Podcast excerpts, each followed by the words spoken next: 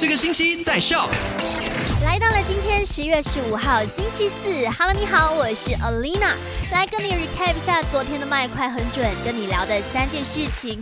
在来临的这个十月十七号呢，也就是二零二零年世界狂犬病日。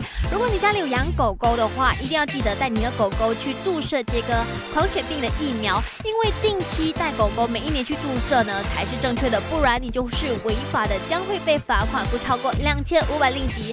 而且既然你养了狗狗陪伴着你，那那你要做一个负责任的主人，照顾好它们，带它们去这个注射疫苗的。那就在十月十七号当天，可以去到 MBKS 民众会堂，早上九点到下午三点就可以给你的狗狗免费注射疫苗啦。当然还可以了解更多这个狂犬病的资讯。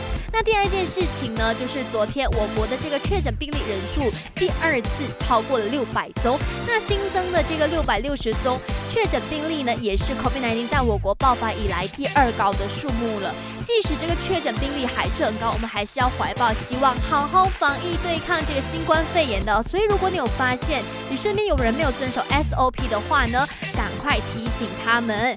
然后第三件事情就是澳门骗局，最近总是很多 case 嘛。其实呢，这件事情也是涉及到西马高级的这个警官的，难怪呢，这个澳门骗局那么逼真，骗了那么多人。所以，不管以后你接到多真实的那种政府执法机构或者银行给你打来的电话，都不要轻易相信，也不要泄露你自己的个人资料。那如果你还是觉得很担心的话，可以亲自到这个警察局或者银行去了解情况的。好啦，继续留守给你最多好歌，还有 variety 的麦好玩，下午三点钟见喽！赶快用你的手机透过 Shop App 串流节目 SYOK Shop。